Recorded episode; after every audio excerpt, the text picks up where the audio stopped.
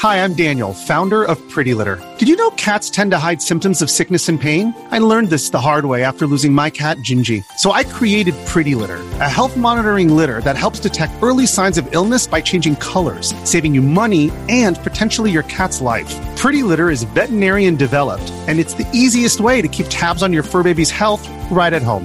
Go to prettylitter.com and use code SPOTIFY for 20% off your first order and a free cat toy. Terms and conditions apply. See site for details.「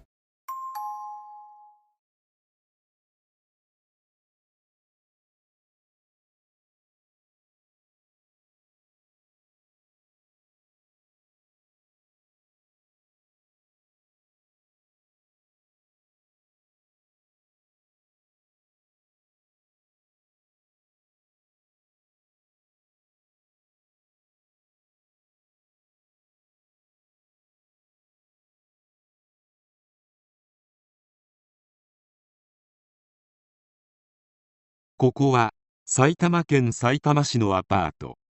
ここで女性とその子供が命を奪われました。犯人は身内であり精神的な疾患を抱えていました。当然のように無罪を主張する犯人に裁判員及び裁判長がどのような判決を下すか注目された事件です。それではどうぞ。2019年12月8日午後6時10分頃赤ちゃんの泣き声と男の笑い声が聞こえると近隣住民の男性から110番があり署員が安保散歩を訪ねた。ドアをノックしてもしばらく応答がなかったが突然ドアが開き凶器を持った男が突然向かってきた。署員は男を制圧。署員に怪我はなく男を現行犯逮捕した。応援を呼び部屋の中を調べてみると女性とその子供らしき人物が倒れていた。病院に運ばれたがすでに息を引き取った後だった。亡くなったのは部屋の住人である安保公子さん24歳と息子の春人さん。そして逮捕された男は無職の安保智介25歳。智介は亡くなった公子さんの兄だった。逮捕後警官にナイフで切りかかろうとしたことは間違いないと容疑を認め2人の命を奪ったことについても認める供述をした。智介は公子さん春人さんと母親57歳兄28歳との5人暮らし。当時母親と兄は外出しており不在だった。家族は県警に対して智介と公子さんの間にトラブルはなかったと話しているという。親子の遺体が発見されたのは団地の集合住宅の一室。付近には飲食店やスーパーなどが立ち並び近隣住民の生活道路となっている住宅前の路上には規制線が張られた。閑静な住宅街での事件に近隣住民たちは驚いた様子だった。女性の叫び声を聞いて110番した近隣男性は「ごめんなさい」という女性の声と「ギャー」という赤ちゃんの泣き声が聞こえたと話す。1週間ほど前に智介の姿を見かけたが変わった様子はなかったのにと驚きを隠せなかった。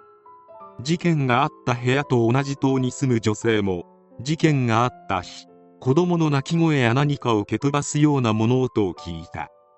先週も男の子を自転車に乗せて仲良さそうに出かける親子の姿を見たばかり。子供の成長を近隣住民も見守っていて可愛らしい子だったのにと声を落とした。同じ棟の男性は以前男の子に大きくなったねと声をかけると笑顔を見せてくれたと話す。これからの成長を楽しみにしていたのにと悲しそうに現場を見つめていた。遺体は激しく痛めつけられており智介の強い意志が感じ取れた。智介は警察の取り調べにてなぜこんなことをしたのかと問われると妹の口の聞き方が気に入らなかったと答えた。そしてなぜ老いまで手にかけたのかと聞かれると妹を台所でやってから老いが逃げたので別の部屋で刺したと意味不明な供述をした。その他のことについても尻滅裂かつ曖昧な返答が多かった。後半で弁護側は友助が妄想性障害を患っており医療観察が適切だと訴えた。だが検察側の冒頭陳述で明らかになったのは戦慄の犯行動機だった。友助は春人さんが2歳になった頃から笑い声や泣き声に不満を抱くようになった。そして友助が言うには次第に春人さんから悪口を言われているという被害妄想に陥る。そのことで腹を立てた友助は妹とその子供の息の根を止めてやろうと強い決意をしたという。検察側によると紀美子さんを背後から襲う機会を伺うといった犯行計画も立てていたことも判明した。それらも総合して検察は無期懲役を求刑。弁護側は友助が妄想性障害や自閉症スペクトラム障害を患っておりこれらが犯行に影響を与えているとして心神喪失を訴え無罪を主張。最終的に裁判長が友助に下した判決は無期懲役だった。裁判長は無期懲役の判決理由について安保被告が患っていた妄想性障害や自閉症スペクトラム障害が犯行に影響を与えていることに否定はできないとしつつ他に取り得る選択肢があった中で自らの自発的な判断により犯行を決意したと認められると指摘。安保被告は犯行時的確に状況を判断して合理的に行動しており精神障害は間接的限定的に影響を与えたにとどまっている。犯行が精神障害の著しい影響下で決意され実行されたと認めることはできないとした。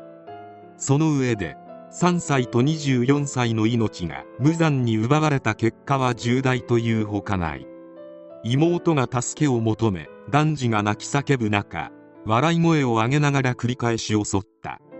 被害者の苦痛や恐怖は計り知れない。極めて残忍で残虐な犯行だと述べた。裁判員の方々も被告が精神障害を患って無罪を主張していたこともあり難しい判断となったであろうが国民感覚に近い判決が下ったことはひとまず安心であった。心神喪失で無罪または有期刑に減刑された例は結構あるため最後まで油断できない。友助が控訴上告するかどうかはまだはっきりしないがなんなら高裁で死刑判決くらい出してもらいたい。被害妄想で命を奪われてはたまったものではない。3歳の子供も身内から襲われるのはどれほど怖かったかご冥福を祈るばかりである。身内に25歳で無職の妄想性障害を抱えた人間が実家にいるのは地味に恐ろしい。何がきっかけで恨みを買うか分かったものではない。家族といえどパーソナルスペースの重要性を痛感する事件である。